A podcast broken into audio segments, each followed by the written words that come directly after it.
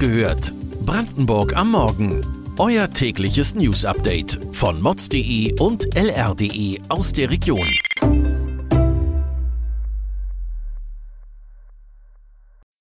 Guten Morgen Brandenburg. Es ist Montag, der 9. Januar. Ihr hört den Podcast Wach gehört Brandenburg am Morgen von Mods und LR. Es geschieht leider immer wieder, dass Menschen die Hunde von anderen Menschen vergiften. Derzeit scheinen sich Vorfälle besonders im Landkreis Ostprignitz-Ruppin zu häufen. Nachdem bereits Ende vergangener Woche in Lindow, Vulko und Färbelin Meldungen über ausgelegte Giftköder die Runde machten, bestätigte die Polizei am Sonntag auf Nachfrage, dass in Vulko ein weiterer Hund vergiftet wurde.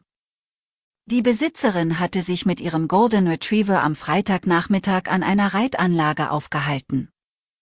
Später zeigte der Hund schwere Vergiftungserscheinungen, er musste in einer Tierklinik behandelt werden.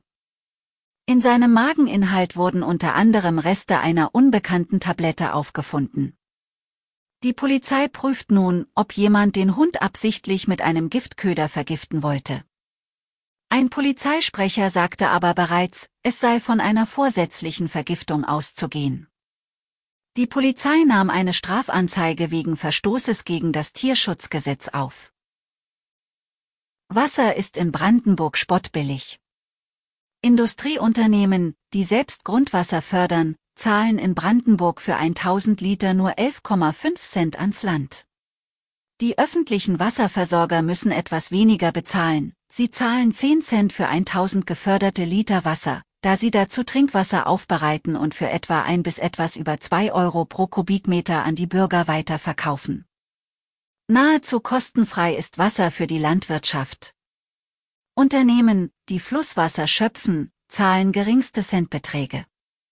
Für Kühlwasser aus Flüssen wird gerade ein halber Cent pro Kubikmeter fällig. Auch der Braunkohlebergbau wird nicht zur Kasse gebeten. Ein Leipziger Umweltökonom vom Helmholtz Zentrum für Umweltforschung tritt für höhere Preise ein. Was die Bundesländer derzeit für ihr Wasser verlangen, ist aus seiner Sicht sehr bescheiden. Die Preise seien seit Jahrzehnten nicht angepasst worden. Noch nicht einmal die Inflation ist berücksichtigt worden. Was den Brandenburger Wassercent angeht, hält er eine Verdopplung für vertretbar, das würde zumindest die Inflation ausgleichen. Es sei besser, den Verbrauch über Preise zu steuern als Wasser zu rationieren. Ob das aus Sicht des Forschers zutrifft, lest ihr heute auf mods.de und lr.de. Apropos Wasser und dessen Förderung. Die Hebung von Grundwasser um den Tagebau Jenschwalde sorgt für Dauerstreit zwischen Umweltverbänden, der LEAG und den Bergbehörden in Brandenburg. Dabei steht fest, dass noch Jahrzehnte Grundwasser abgepumpt werden muss.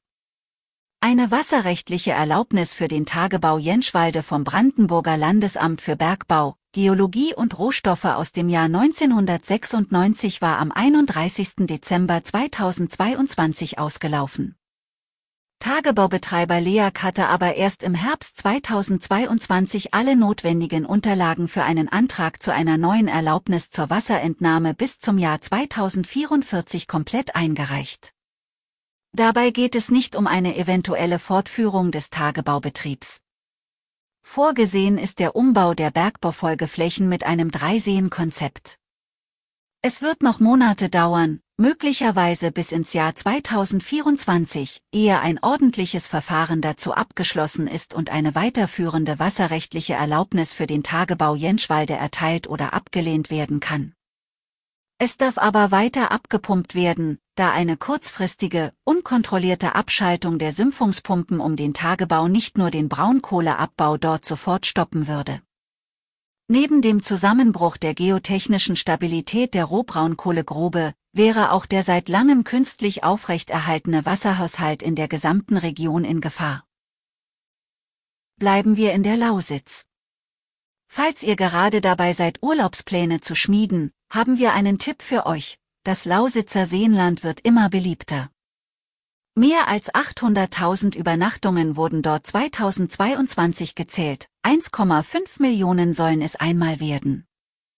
Die Gäste werden vor allem mit den wassersportlichen Möglichkeiten an den neuen Seen gelockt, ebenso mit Landaktivitäten, insbesondere dem Radfahren. Geschätzt werden die Ruhe, die breite Auswahl an Stränden, die Schönheit der Landschaft sowie die entsprechende Infrastruktur.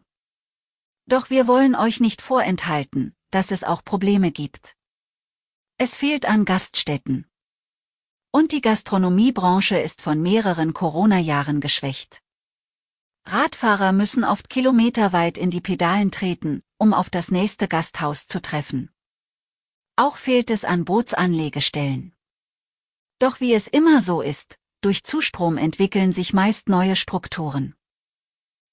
Das war es für heute mit den Nachrichten aus Brandenburg. Alle Infos und Hintergründe lest ihr heute auf unseren Portalen. Am Dienstag hört ihr die nächste Folge Wach gehört. Kommt gut in den Tag.